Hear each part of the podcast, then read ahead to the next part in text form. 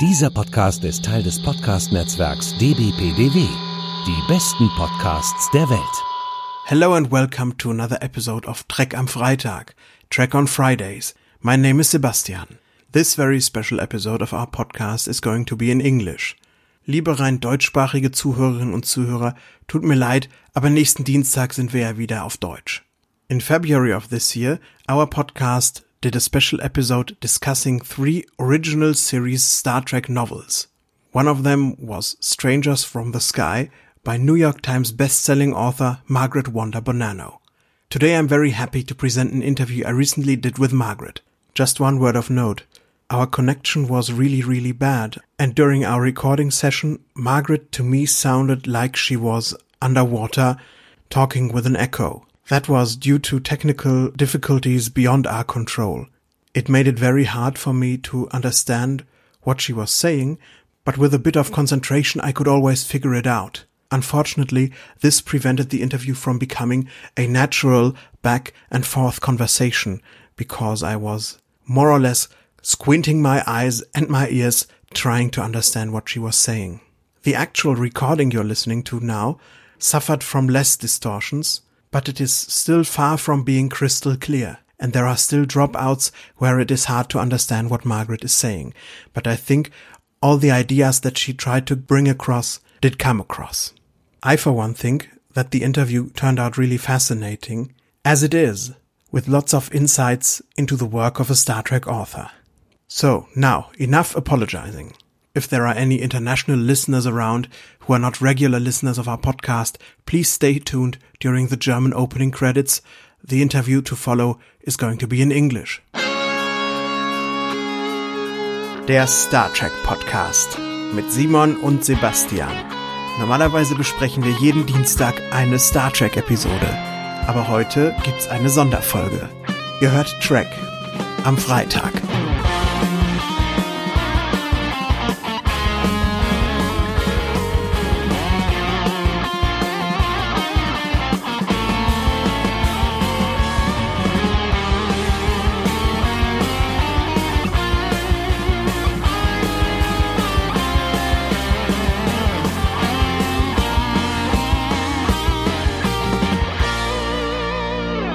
First of all, Margaret, thank you very much for taking the time to doing this little interview with me.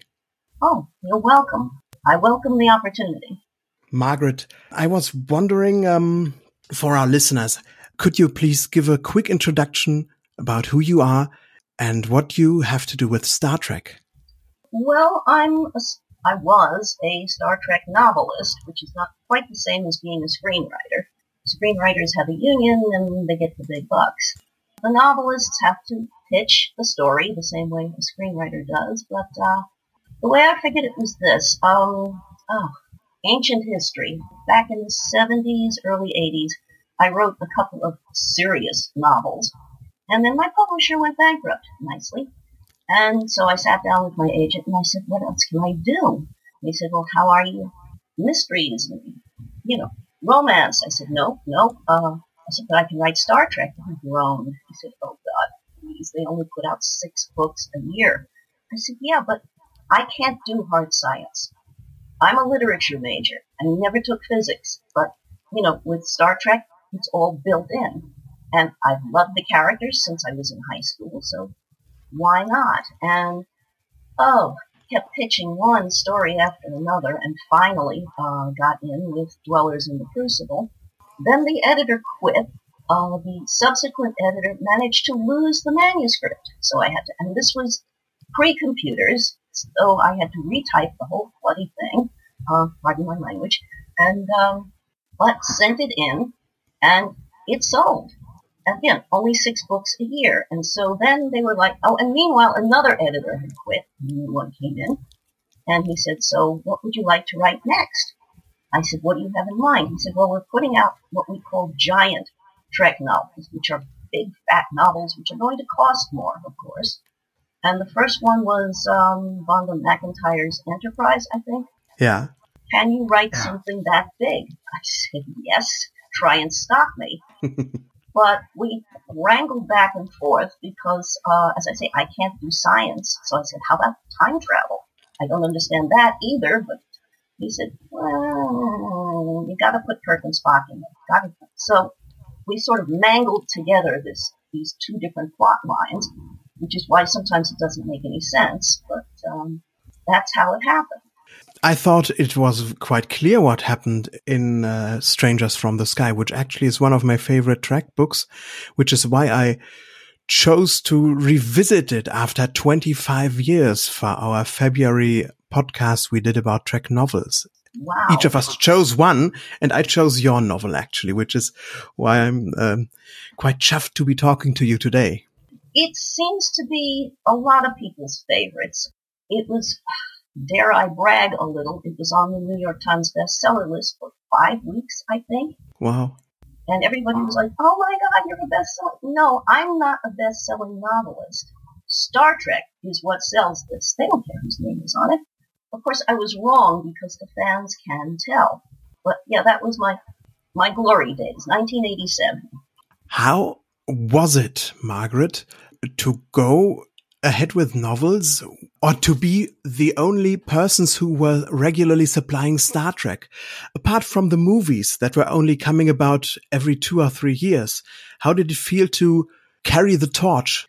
Well, it was wonderful because there was this hunger people were like, there's nothing on screen except reruns in the middle of the night. We need something. And so, you know, they rushed to the bookstores as soon as it was out. There were bookstores in those days. And so again, it wasn't me, it was Star Trek. And it's like, okay, this is a realm, this is a world I know. I can't read hard science fiction. I can't do the physics. But, I mean, I know Spock like a brother. So it was important to me I don't know if it was an ego thing. It was just fun and very good money. Back in the day, uh, when there were only six novels, you got paid very well. These days, um, there are dozens of them, and people just don't make much money. I'm out of the picture, but that's another a story for another day. But it was it was great while it lasted. Do you still get paid when people buy the ebooks? Actually, no the only this is funny. The only thing I still get a tiny little royalty from is the audio book of Strangers from the Sky, which again was done in 1987, and it's a much abbreviated version of the book. But it was narrated by George Takei, who does amazing voices. Um, he can do a high-pitched Southern accent, or he can do James Earl Jones. Uh, and then the frame narrative uh, was done by Leonard Nimoy. And of course, now that he's not here, people, I don't know where, maybe in Japan, are still buying these books. So I'll get a, a royalty for $4.71. um, but yeah, no, no, nothing else is selling. Since your book, Strangers from the Sky, deals a lot with uh, time hopping and non-linearity, I'd like to track back a bit now and find out how and when did you become a Star Trek fan, actually? Um, first time I saw Spock on screen, which was, you know, the pilot, and I was 16 and, you know, couldn't get a date, and it's like, oh my, who is this person? Um, and yeah, he was always my focus. Yeah, that's a big thing, actually. A lot of early fandom was female and fans of Spock, so to say. The whole I Grok Spock movement. Exactly, because he was so different from the boys we knew. It's like, all right, he's not groping me, he's not staring down my shirt, uh, he's looking me in the eye and he's explaining things. Where have they been keeping him all my life? Margaret, going back to the giant novel experience, this was a strange time for pocketbooks when they were not quite ready to do hardcovers, but they were doing novels that were twice the size of a regular novel. How did that come about? See, that was a marketing decision. I don't know anything about that. I guess they figured um, the fans are not going to spend enough money for a hardcover, except the collectors. You know, they buy them and they don't read them. They just put them in plastic sleeves and put them on the shelf. Uh, and if they're really lucky, they can get them autographed. But um, the ones that sell are the soft covers because people read them and reread them and reread them. I've had people tell me, uh, I've worn the covers off mine. Can you please sign it anyway? That's the greatest compliment that you've read it over and over. And the feedback I get from fans is, oh, there was a guy who had had several cancer treatments, and he was so weak after the chemotherapy that he couldn't sit up. So his wife got one of those hospital trays, turned it upside down, and taped the book to the bottom of the tray so that she could turn the pages for him so he could read. And I mean, things like that just bring tears to your eyes. Oh dear, yeah. I can only tell you that I loved my uh, German version of it uh, to to bits because I ha I have it sitting here. Fremde vom Himmel, it's called. You know, I I wonder they sent me a few copies of that. I wonder if I still have them. Um, if so, uh, maybe I can send you an autographed copy. Oh, that would be so nice. But I'll have to look. I mean, everything is just buried in boxes all over the place. But I will look. No promises, but if I have it, that would be nice. Oh, and as for the lack of linearity in my narratives, I'm half Irish. I think in Celtic knots. I can't write a straight narrative, and it drives editors crazy. It drives readers crazy. I get notes from people on Facebook saying, I don't understand your book. Well, read it, read it slowly, honey, you know, small bites. Um, I don't know how to write from point A to point B. I have to kind of take little side trips to point A1 and A16 and then come back. That's just how my mind works. Well, I have to pay you a compliment there because I feel that the novel itself is crystal clear. When I tried to summarize it for our podcast a few months ago, I failed miserably. well, don't ask me to do it because I don't know. You know, it's people always ask me, "What's your fa- of all the things you've written? What's your favorite?" And it's like the one I'm working on now, which again drives them crazy. It's always a work in progress. And sometimes I look back at something I've written and it's like, I wrote that? Really? Or, oh my God, I wrote that? Really? So, I don't know. I'm not religious, but I get the feeling that there's something out there that's saying, hey, wake up, write this. And unfortunately, I haven't been doing any writing lately, just personal issues, which is why it took me so long to get back to you. Uh, my partner is an insulin dependent diabetic. I have to nag him to take his shots four times a day. And so, yeah, that's my life right now. Sorry to hear that, Margaret. I hope, I hope that you somehow find the time to give us just another uh, Star Trek novel in the future. Um, yeah, I don't think so because the uh, the personnel and pocketbooks have changed so much. The last one I wrote was Unspoken Truth, and just as I was finishing it, Pocketbooks reorganized, and I'm putting that in quotes. Basically, they just fired the two best editors on the Star Trek program, both of whom have gone on to better things. Um, Marco Palmieri is senior editor at Tor Books. Uh, Margaret Clark still reads the Trek novels and recommends them, but she can't work on them as an editor. And I don't even know who's in charge anymore. And I don't think they care because they want, you know, battleships and, you know, big blowing up things. I can't do that sort of thing anymore. Uh, David George can write that sort of thing. Uh, David Mack, of course, destroys whole planets in his spare time. So that's the kind of thing they're looking for. They're not looking for character stories, which is really all I know how to do. Oh, that's too bad. My favorite book of yours, actually, is Burning Dreams. Oh, that was such a gift. Um, Again, it was Marco Palmieri. He understood my strengths. And he said, I'm basically looking for a biography of Christopher Pike. Can you do that? And I said, you know, I've always wondered because I know Roddenberry threw that story together so quickly. There's so many unanswered questions. Why does he want to go back to Talos 4? Why couldn't Vina come back to Earth? So I love filling in all of that stuff. I guess I'm more of, of a biographer than a Star Trek novelist or something.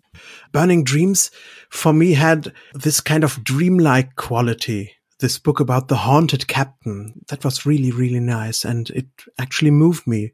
Well, thank you so much. Um, because I was also looking at um, Jeffrey Hunter's tragic story. He died so young, and he had so much potential, but quite frankly, he was not Captain Kirk. So I'm glad they had to make a different decision. But still, I wanted to know who was this and what's the, the attachment to Tango, to the horse. That's you know, his spirit guide or whatever, and then to create a whole backstory because what did we know about him? He grew up in the desert, um, joined Starfleet, and oh, you have those two. There was one going by just before I called you. Plus, they're doing construction. anyway, where were we? Uh, yeah, Christopher Pike. Haunted guy, really, and I tried to capture that. And of course, Vina. It's like, okay, with the technology that they had in the 21st century, why couldn't they bring her back to Earth? Why couldn't they fix her up? So there had to be some reason why she wanted to stay there. And then to have them rejoined after all that time, and Spock, of course, facing another court martial. But that's Spock. He does these things that are, you know, not out of character per se, but it's like, oh, well, these are human rules. Who cares? How many times has Kirk broken the rules? You know? So yes, it was, I think it was easy to write. And of course, I probably shouldn't tell you this, but a great portion of it was based on the movie Crimson Tide, which is one of my favorites. And so the idea of the younger officer defying the older officer and risking court martial. And I even made the, I don't remember the name of the captain in Burning Dreams, but I made him look like Gene Hackman.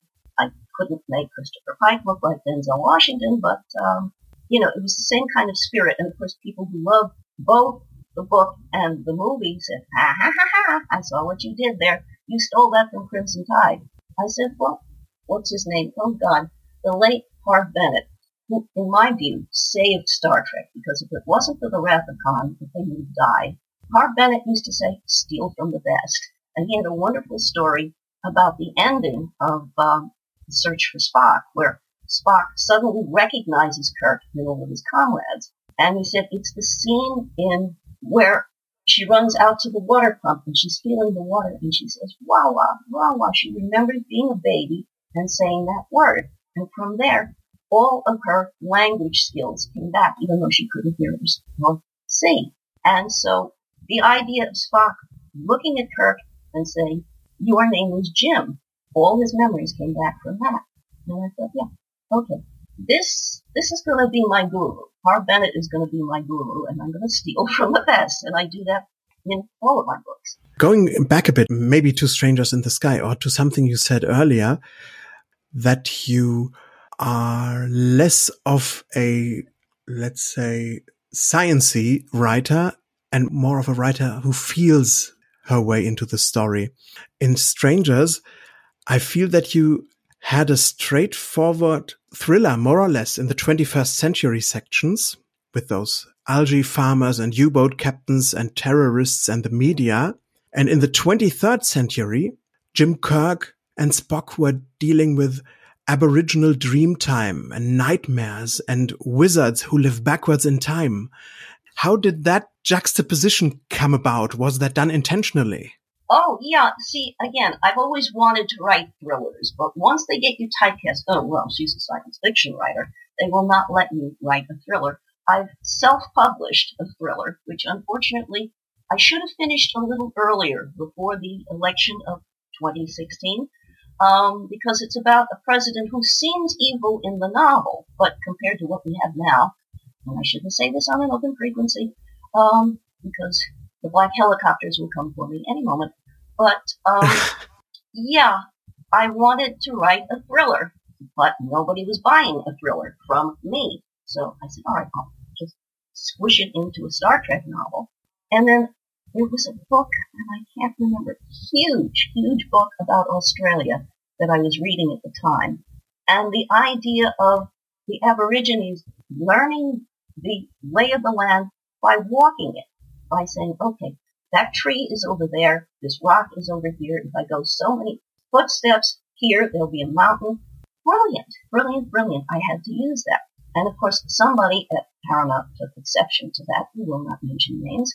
And, you know, whales, of course, were being hinted at for the next movie. So I have to throw in some stuff about whales. Where else were we going with this? Well, yeah, oh, and the wizard living backwards, that was T.H. White's Once and Future King, I think, where Merlin was living backwards. So I said, right, I'm going to steal that too.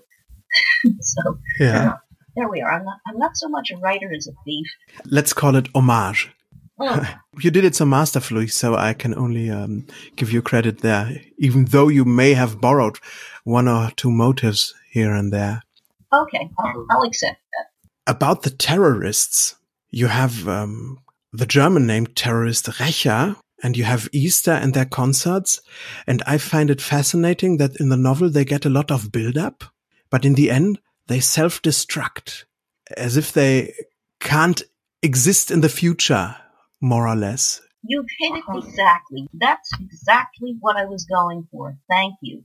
Because I wanted to say, okay, Earth is not completely peaceful. There are always going to be these little rats in the corner who are kind of trying to stir up trouble, and um, they can't do it. They can't get a following anymore, and they get stranded in uh, Antarctica, and the best they can do is kill penguins, which, the more I think of it, um, is pretty much what we're doing to Earth today. Not that I'm any kind of seer or anything, but, you know, this is human nature. my late husband had a, a saying, and again, pardon my French. He said, people are like a bull in a china shop. What they don't break, they shit on. you can bleep that out if you need to. I don't know what the censorship laws are where you are. Oh no, we're we're completely uncensored. You can say what you want. That's great. I've noticed that in the UK as well. It's only America that's so stuffy. But, you know, it's our Puritan heritage, I guess. You know, it's just, my brain is a compost heap. I just throw everything in there and let it ferment and see what pops up. Um, right now I'm trying, she said, well, I've, I've finished the first volume, trying to write a book about a little girl living in Edwardian London suddenly discovers she can turn into a cat. And so the people who are working on the peace movement think, wouldn't she make a great spy? You know, she can hide behind the curtains at all these diplomatic functions and listen in and report back. But I only got the first volume done. It only goes up to 1912. So, uh, and there's a wonderful, see, again, I'm going to steal from this. What was the name of that movie? Oh, Sarajevo. It's about why, why World War One started, really. It had nothing to do with politics. It had to do with the fact that the generals wanted a railroad from Berlin to Baghdad. And if they had to mow down everybody in their path, that's what they were going to do. And I don't know how accurate that is, but damn, I'm going to use that. So, you know, it's always about money. Always. Any chance you will revisit that in the future?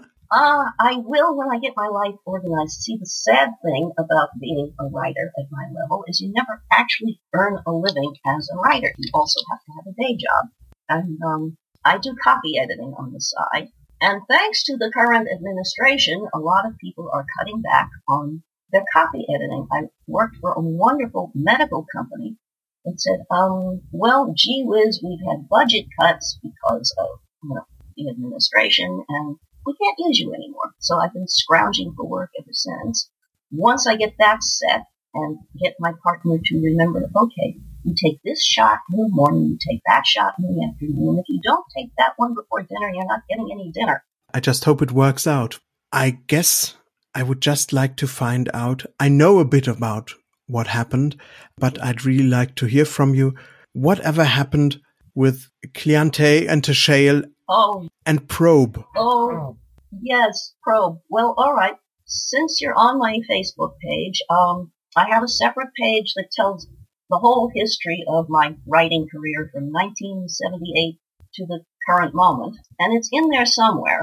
It tells the whole story uh, as diplomatically as I can because I don't want to be sued, even though, again, one of the parties in question is dead and the other one is not working for pocketbooks anymore. But, you know, I don't want lawsuits. I have nothing for them to take if they sue me, but I don't need annoyance. Um, and I'm on a couple of message boards and people are always pestering me. Is it so and so? Is it so and so? Is this the one who, you know, got you in trouble with Music of the Spheres? I'm not at liberty to say. Figure it out for yourself. But yeah, it's all in there. I have a separate page called My Back Pages. Very, very original. And yeah, if you just want to wade through, God, I don't know how many pages of entries, or just, you know, do a search for it, or send me your email. Well, I have your email address. I will send you just the abbreviated version. Basically what happened was someone was in charge at Pocket Roddenberry was very ill at the time, and this person became his spokesperson, became his, oh, basically was doing things in Roddenberry's name. And Roddenberry knew nothing about it. And so memos would come down to pocketbooks from, you know, signed by Gene Roddenberry, and everybody knew Roddenberry's not, you know, he's not well. He's not yeah, it was not saying. I know. Uh, but still, these dictates had to be obeyed. And one novel was destroyed outright. A woman named Irene Press wrote something. Oh, and there's another uh, link I can send you that tells you about all of the uh, the Trek novels that didn't happen.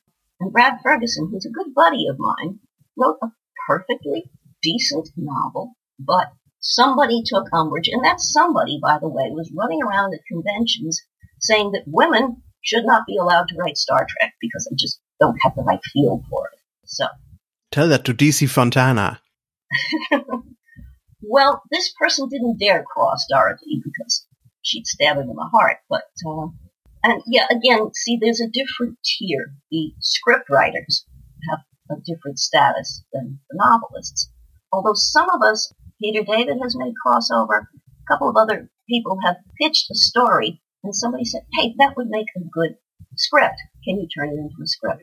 I'm not one of those people. And I've been told by a handful of fans, now, I didn't watch Enterprise. I really didn't. Even though a good friend of mine had a small part in two episodes, I think. I did watch his episodes, but uh, Carbon Creek, everybody said, well, you know, your story should have been there instead of Carbon Creek. Well, you know, Carbon Creek was written, what, 20 odd years later, and it's too late now. But, you know, if any of you happen to like to make fan videos, I wouldn't complain. So, yeah, it's crazy. But yeah, um, I will send you links to the whole story and we'll take it from there. And also, you will send me your address, and if I have a copy of, uh, what, what's it called in German? Fremde, Fremde vom Himmel. Yeah. Yeah. See, I, I took German in college, which was before you were born, so I don't remember much. But this has been lovely. Yeah. If you're ever in the, see, I don't go to conventions anymore. I'm not invited to conventions anymore. But if you ever happen to be in Southern California, give me a shout. I know a very nice restaurant with a variety of beers and some good seafood. It's down on the pier overlooking the ocean. Um, so we could meet there. Thank you so much. Whenever I'm in the States and California, I, will definitely give you a shout.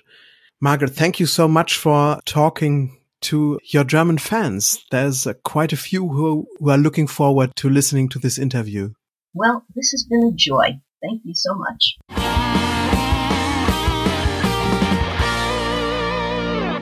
Eine Trek am Dienstag 2019 Produktion.